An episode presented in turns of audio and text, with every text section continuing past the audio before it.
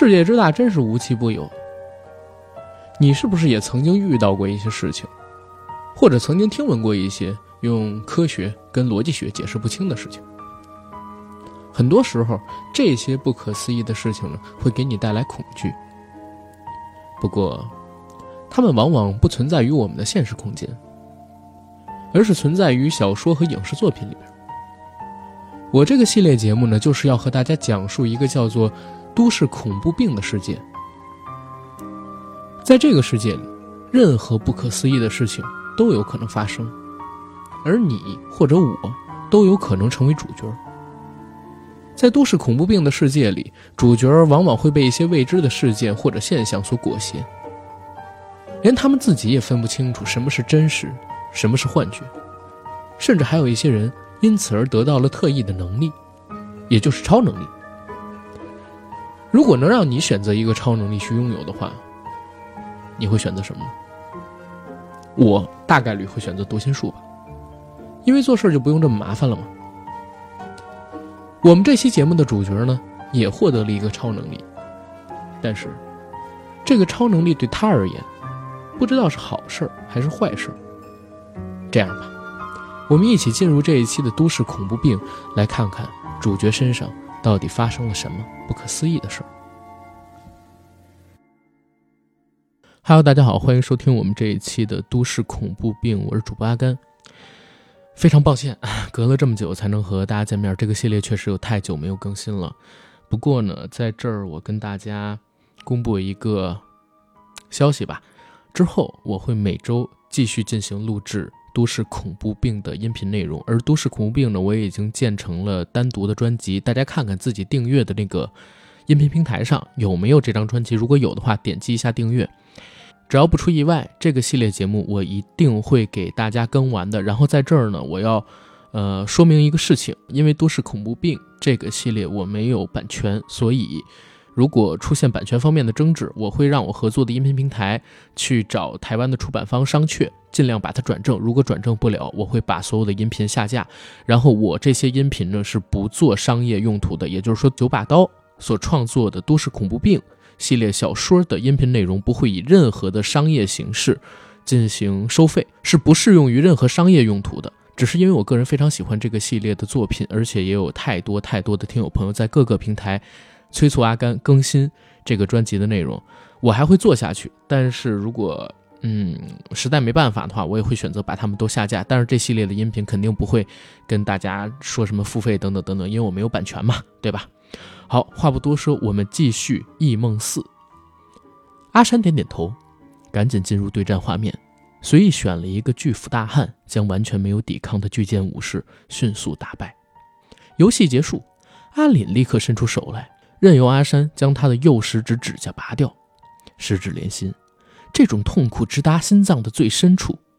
而接下来的一个多小时里，阿脸完全任由操控的巨剑武士被海宰。也心智模糊地将指甲交由弟弟阿山拔除，其中有三只手指甲和七只脚指甲都没能顺利的一次性拔掉。锥心之痛一次次冲击着阿脸脆弱的神经，甚至痛到呕吐和两次失禁，眼泪也无法控制地蹦出来。这个拔指甲的过程长达一小时，在这一个多小时里，巷口阵阵骚动，红蓝警灯闪烁不已，黄布条已限制住巷口的通行往来。但 Mr. Game 似乎完全没将这一切放在眼里，只顾着眼前两位被迫互相凌虐的倒霉小孩。嗯，你很勇敢，也很幸运。在第二次世界大战的时候，纳粹跟我们日本趁着大乱，都做了许多珍贵的人体实验。其中，在中国大量活体解剖时发现，人类脆弱的身体时常因为剧烈的疼痛而使神经系统崩溃，最后死亡。不用失血过多，也不需要致命的伤口，只要大量的疼痛就可以使一个人死亡。唉，人类真是上帝粗制滥造的不良设计品。Mr. Game 看着阿山拔掉阿林最后一只脚指甲的时候说道：“拔完了，求求你放过我们吧。”阿凛气若游丝地说：“这个当然。”看到你们表现出人类最珍贵的情操，叔叔非常感动。希望你们以后也能这样相亲相爱，永远不要忘了今天宝贵的一刻。”Mr. Game 慈祥地说道。“会忘了今天吗？绝对不会的呀！”谢叔叔，谢谢叔叔。阿岭跟阿山害怕 Mr. Game 临时反悔，于是很有礼貌的感谢，并且开始道别，向外面逐渐走去。客气什么？Mr. Game 站起来，走到门边，又说：“我有空啊，还会过来玩，不要忘记多练习电动玩具哦。下次我们比赛赛车吧。”阿岭和阿山不敢触怒 Mr. Game，只好强扮笑脸，点着头：“好，那我们。”再见吧，Mr. Game 笑着，突然就抡起双枪，朝两兄弟大腿各放了一枪。啊啊！两兄弟轰然惨叫，近距离的子弹威力将两兄弟的大腿轰裂，血水像番茄汁冲爆果汁机那样炸出来，两条大腿诡异的只剩碎皮与两人连接。赶快手牵手，以免到阴间两兄弟就走散了。Mr. Game 好心提醒着连翻滚都没有力气的阿林和阿山，一边踩过他们的头走到阳台，顺手将屋子与阳台旁的灯光都关掉。好久没有这样暗算别人了，今天正好练习一下。Mr. Game 看着巷口十多名人头攒动的刑警，掏出双枪，笑眯眯的开始放起了冷枪。惊人的冷枪。巷口的多数刑警甚至还来不及掏枪或卧倒，就被从天而降的子弹射中。旁边的警察看着伙伴莫名其妙的倒下，还来不及惊讶，自己也跟着被轰倒。而迅速大字形卧倒的刑警更成为标准的死靶，任由拥有控制权的 Mr. Game 轻易宰杀。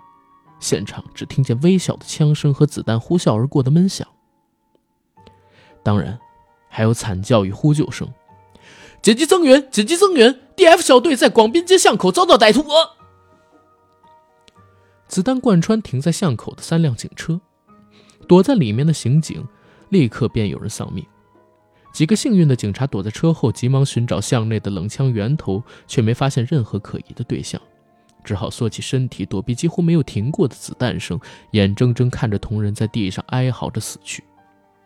过了十多秒，枪声终于停了。没有人说话，因为这一切来得太突然，也太骇人了。剩余的刑警拿着手枪，全身发抖地缩在车后。虽然歹徒的枪声已绝，但每个人连头都不敢探出来。时间这样一秒一秒地过去，空气中蒸着内脏破裂的味道。没有人敢拔掉鼻头的汗珠，生怕一举一动都会引起歹徒的注意。嘿，surprise！大叫声从刑警的背后传来，警察同时心脏吓到无力。声音的主人愉快地抡起双枪，紧接着就是一场近距离的单方面屠杀。刑警根本连还手的机会都没有，便任由子弹搅乱自己内脏的位置。他也没看到歹徒是如何飞越众人的注意力，从巷口里抄到自己背后偷袭。也没人知道，那位高大的杀人魔王的下一个目标究竟是谁。哦，Game over，胜利者，Mr. Game。Mr. Game 笑着，隐没在诡异的黑夜里。第二天早上，赤川缓缓睁开了眼睛，摸摸疼得要命的肩膀和脖子。啊，这他妈脖子可真酸啊！我这是，我怎么会在这儿啊？赤川环顾四周。马上明白自己的脖子、肩膀如此酸痛的原因。我昨晚又喝醉了吗？妈的，怎么搞得这么难受？赤川发现自己竟然缩躺在车子的后座上，他打了个哈欠，将后车窗摇下来，让长脚舒服的悬在窗外，同时闭上眼睛，回想着昨夜的荒唐。可怪了，自己怎么醉到连昨晚是怎么喝醉的都不记得了？又怎么会醉到睡死在车子里呢？哒哒哒哒哒哒哒哒哒哒哒哒哒。手机铃突然响起，赤川拿起手机，干嘛？我是渡边，朱碧龟出事了，你快到现场来吧。现场在哪儿啊？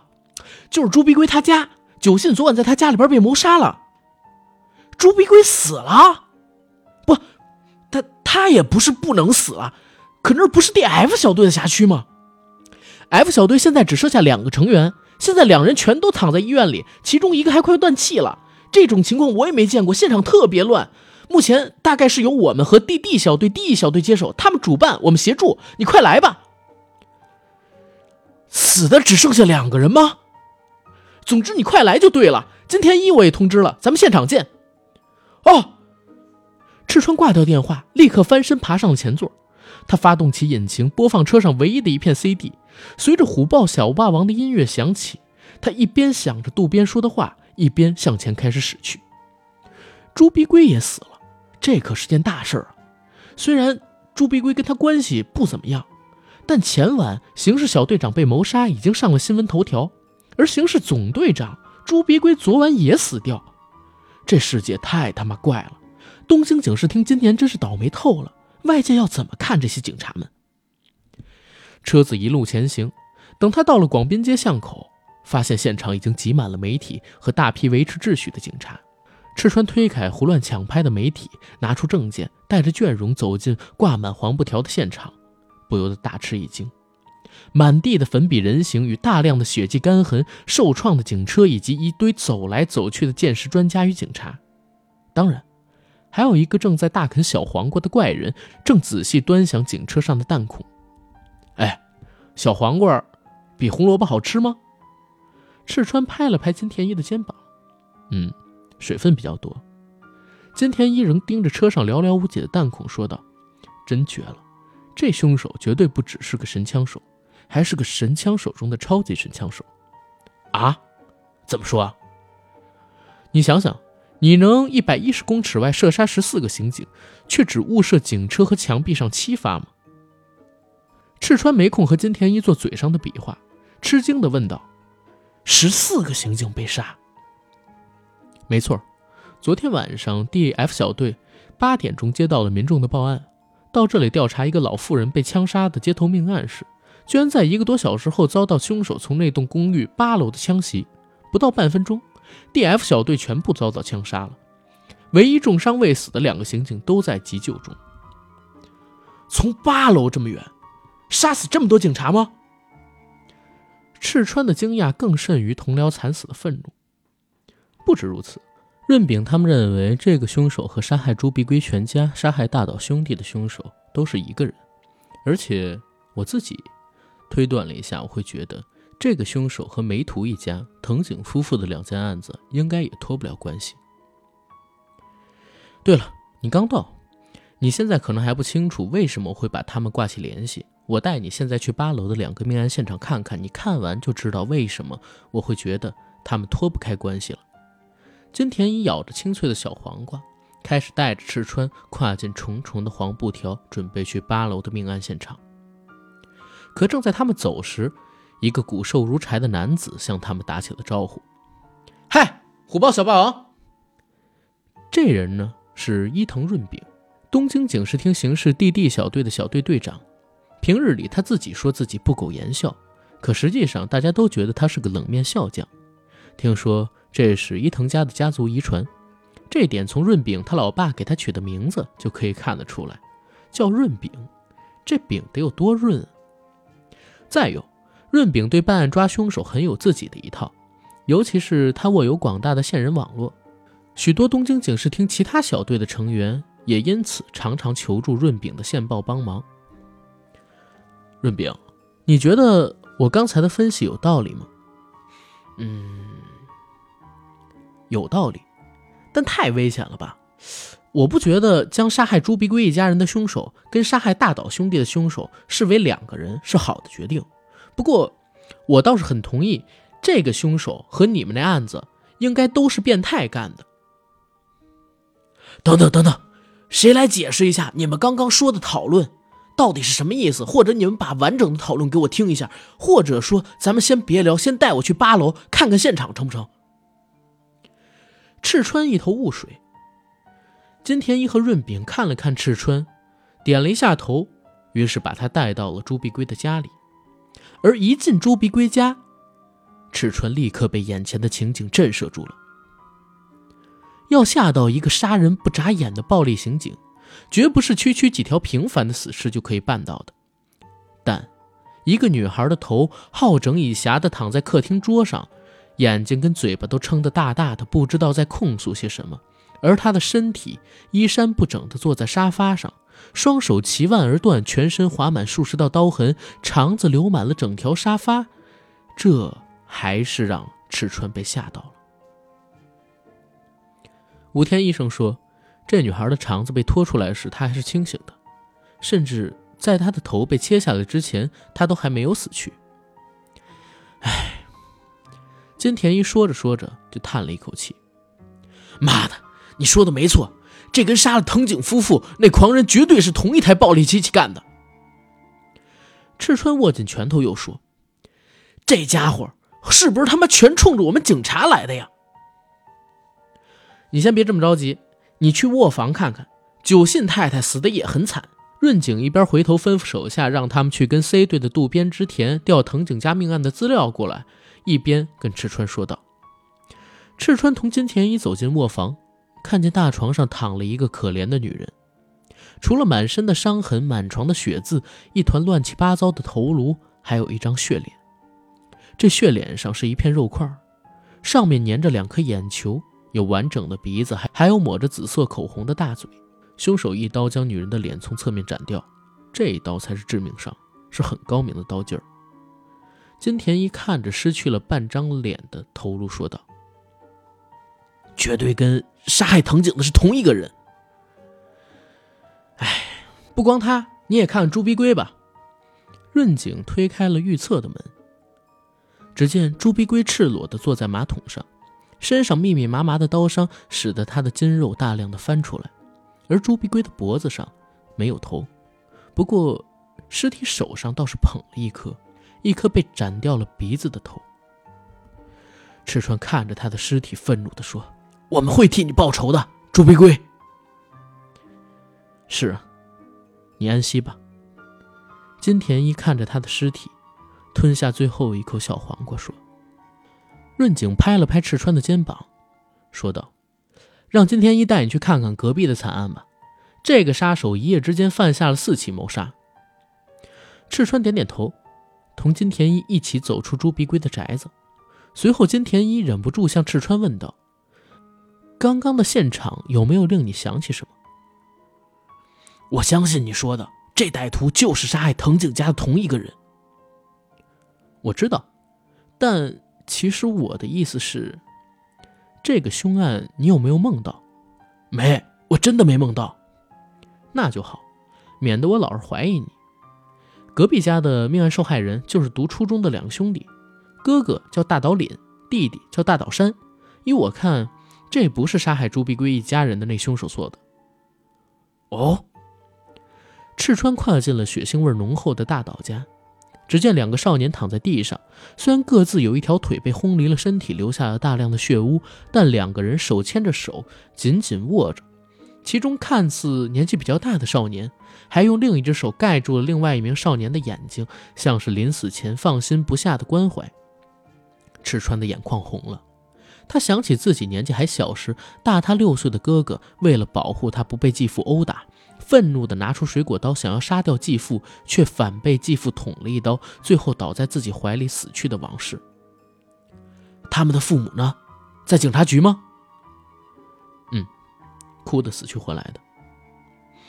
赤川盯着两兄弟紧握的手，胸口燥热起伏，一股难以压抑的杀气直冲到脑门。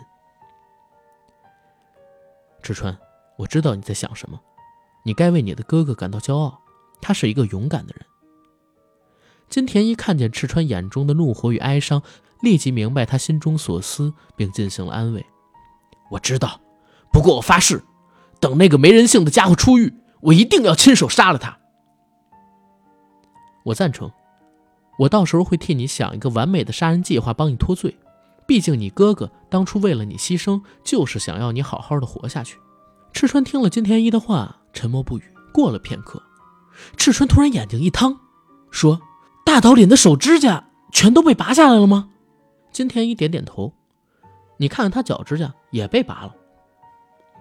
赤川看着大岛凛的脚指甲，一阵恐怖感袭过了，竟使他的身体微微卷曲，眉头紧皱。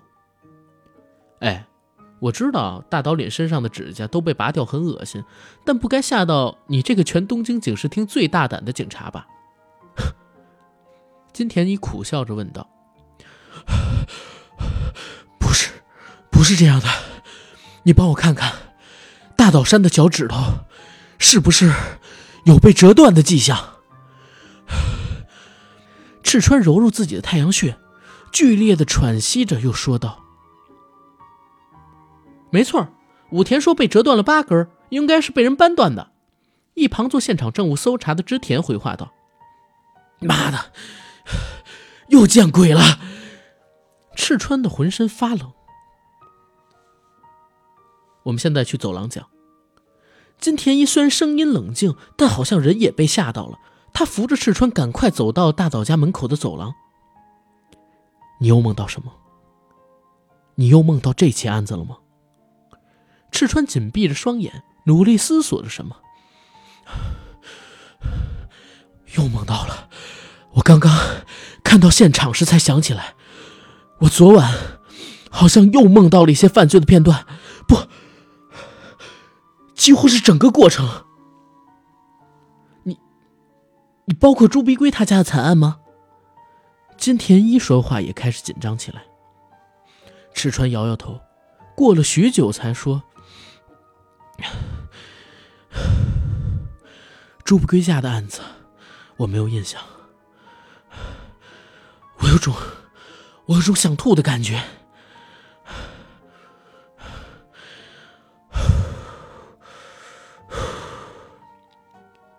金田一安抚了赤川一下，并且让他把自己梦到的一切都重新复述一遍，准备帮赤川进行一顿推理。赤川脸上露出痛苦的表情。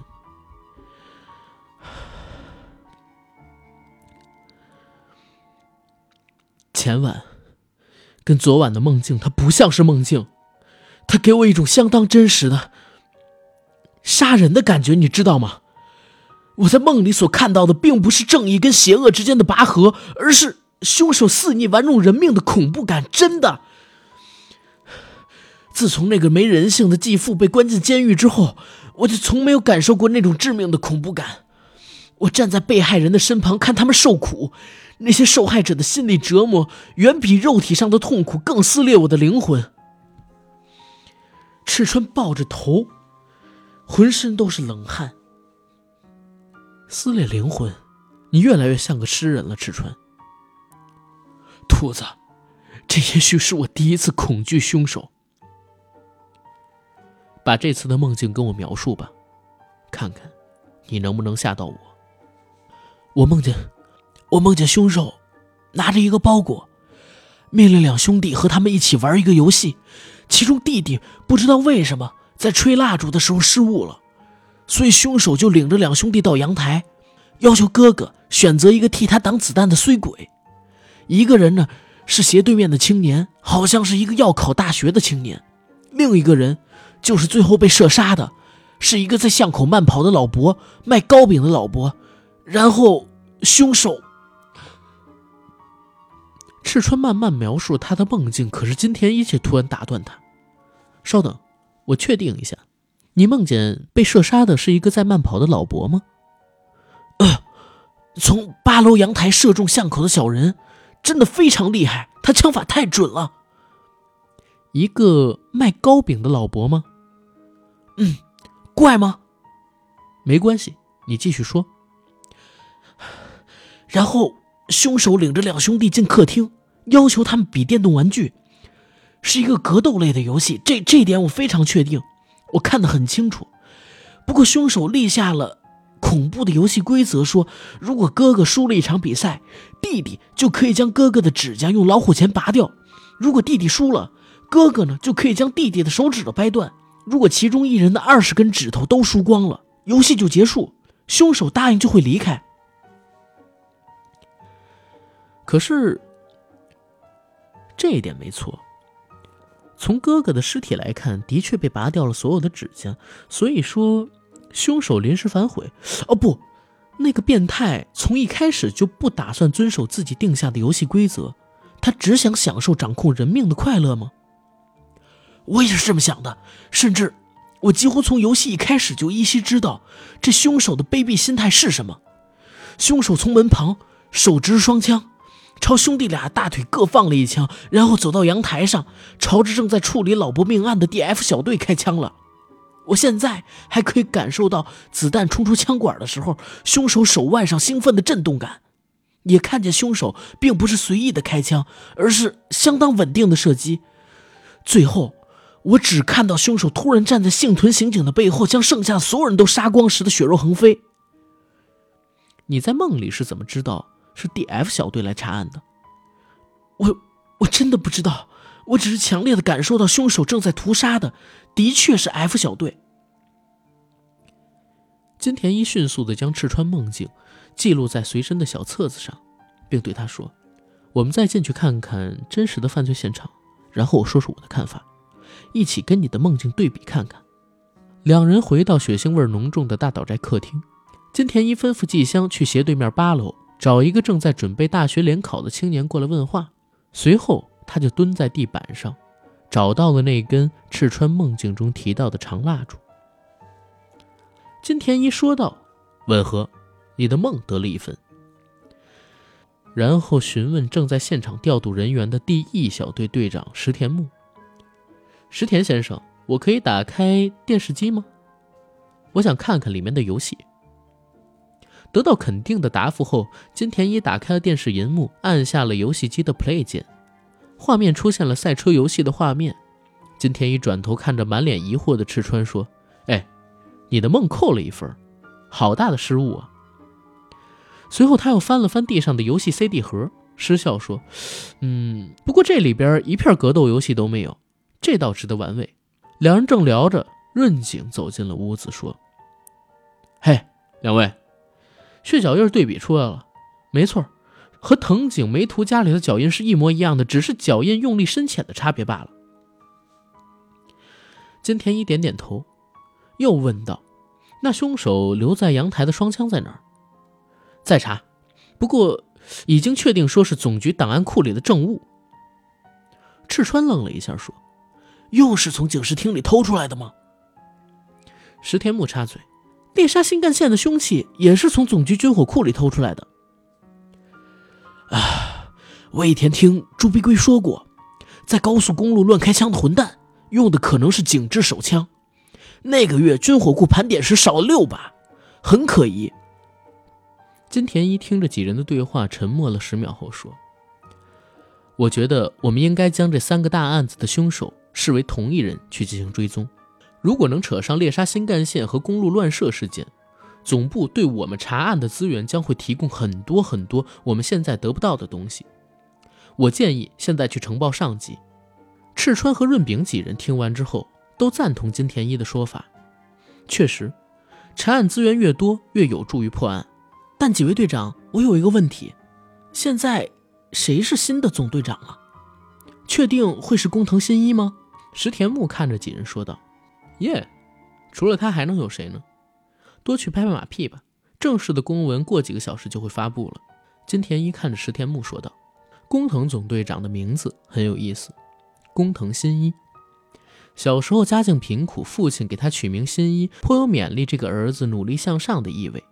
他年纪不过三十五岁，便担任朱鼻龟的副手，表面上是一个循规蹈矩的乖乖牌，可实际上却是个冷血铁腕的死硬派。”在刑事队里一向恶评如潮，各种希望早点殉职一类的私下投票中，常紧咬着朱鼻龟和藤井树，名列前茅。石田木听完金田一所说的话，退出了这个凶案现场。而这时候，渡边大吼大叫着，压着一个满脸无辜的中年男子走了进来。赤川，我他妈运气真的太背了！这栋公寓一共有十八组摄像头，可他妈每一个摄像头拍到的东西，都是周星驰的老电影。这管理员一定有问题。赤川看着正在被押送过来的仓皇的管理员，要他低头看着大岛兄弟的尸体，说道：“妈的，你昨晚上在干什么？你这贱种，你当他妈什么狗屁管理员？管理员倒着眼睛惨道：“我也不知道啊，昨天晚上七点半巡逻以后，我就睡到了八点多，就很不小心，一直到附近的警察朝我问巷口命案的时候，我才被叫醒。那你醒过来的时候，有没有发现什么可疑的人啊？”金田一想到凶手离开时应该是九点多，管理员应该会有机会发现异状，于是问道：“没呀，一直到巷口枪战的时候，大楼一般都只有住户进出，没有任何的访客。我一醒过来就发现监视器录到的全都是电影，我还以为是机器故障呢。”金田一听管理员说完，摇摇头说：“上一次也是监视器的录像全都被改掉了，这一次。”同样的手法，如果只有一次，或许是巧合，但凶手连续两次偷改管理员室中的监视器系统，一定是用了迷药、吹针之类的伎俩，才能如此顺利的侵入。我同意你说的观点，这凶手的犯案技巧太奇怪了，简直不像是现实生活中能有的伎俩。我们给这个凶手起个代号吧，以后方便称呼他，我们叫他变态怎么样？赤川提议道。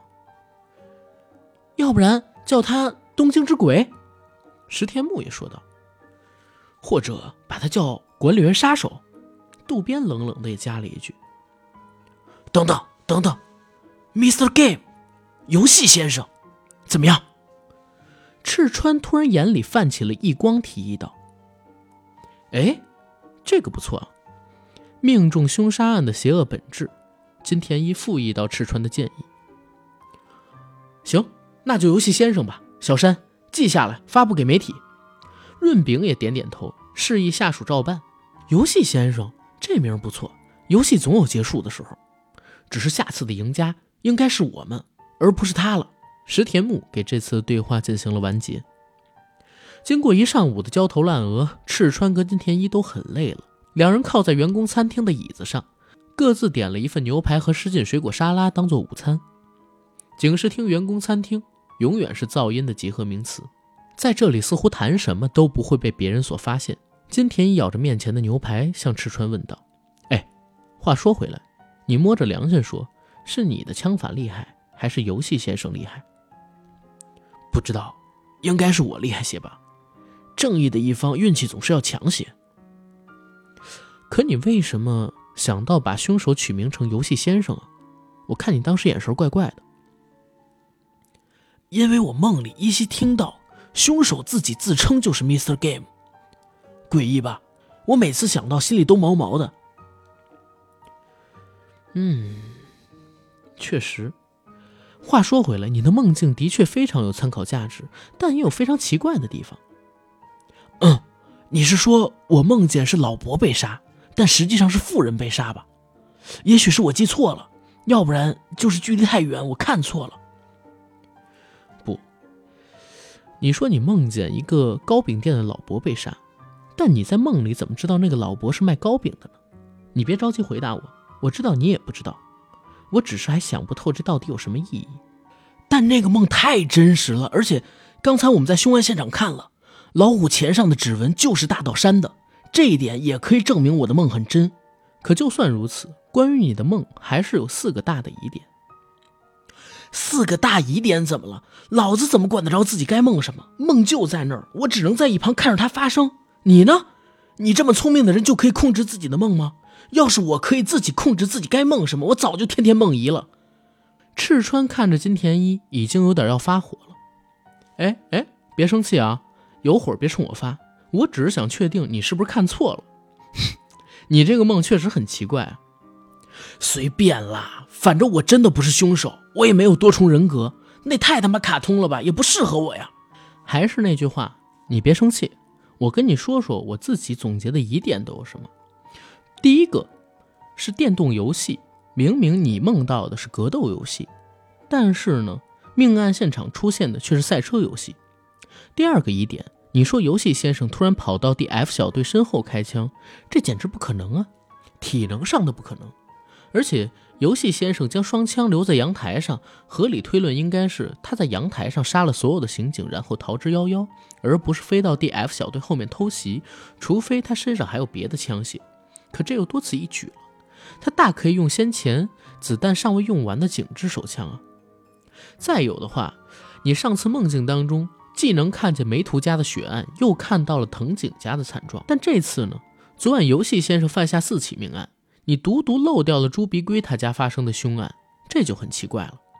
死者托梦居然漏掉了一个凶案现场。第四个疑点是，季香说斜对面八楼的确有个大学重考生，但他昨天傍晚发烧住院，晚上根本不在家呀，他不应该出现在你的梦里。赤川一边说着，一边夹了一块白萝卜给正在狠狠咬着牛排的赤川。也许，那我就不知道了。也许是死者灵魂的迷乱吧。赤川一边大口的咬着牛排，一边回应道：“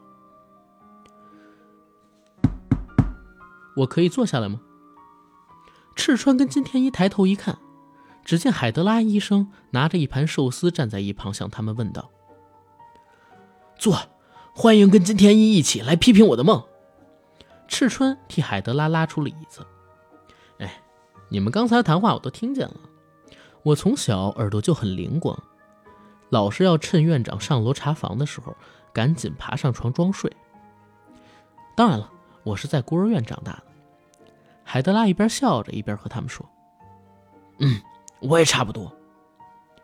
你耳朵真厉害，我还以为餐厅是最适合大声说出秘密的地方呢。”金田一看着海德拉，眼睛里露出笑光：“没啊，我半小时后要去医院一趟。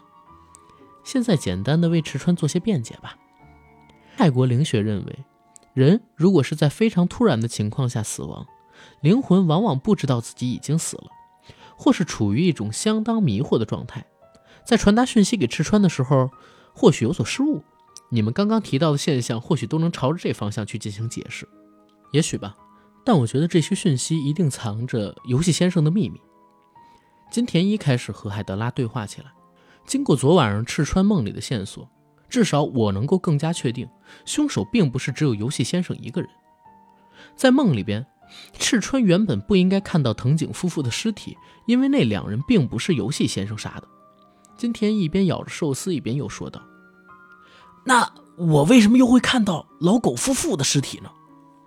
那是因为梅图母子的逃脱路线经过藤井家，才使你意外的看到了藤井夫妇的尸体。而大岛兄弟并没有逃到朱鼻龟家，所以在第二个梦里，你自然看不到朱鼻龟一家人的凶案现场了。”哦，金田一。你的意思是，是游戏先生的受害者托梦给赤川的？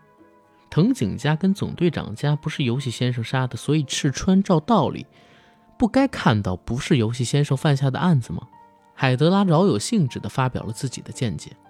没错，巷口的受害者应该是游戏先生杀的，所以赤川看得到；而 D.F 小队也是游戏先生杀的，所以赤川也看得到。这是我目前的想法。当然了。这一切无从证明，因为两个凶手除了血脚印以外，完全没留下任何痕迹。可那就奇怪了呀！我刚刚看到电视新闻说，你们已经认定游戏先生就是猎杀新干线和公路乱射案件的重要嫌犯。可为什么赤川没有看见猎杀新干线和公路惨案的现场呢？海德拉轻轻地说。金田一看着赤川，严肃地说：“那就是你的不对了。”你怎么少梦了这么多的梦啊？金天一，妈的，我梦到过啊！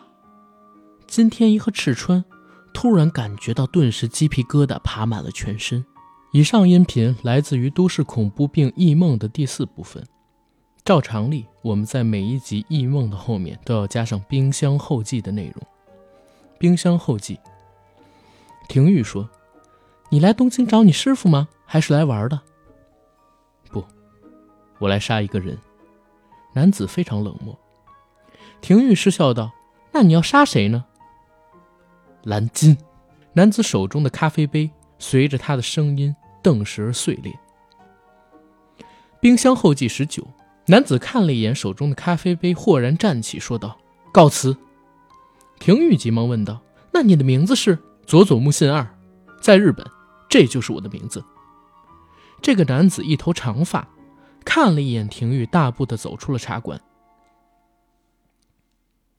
冰箱后记二十，来到记忆错乱的老地方——东京大饭店，廷玉用生硬的日语向服务人员要求调阅自己以往的住宿记录。五月六号到八号，廷玉的确跟婉玲还有慧轩下榻在这个酒店。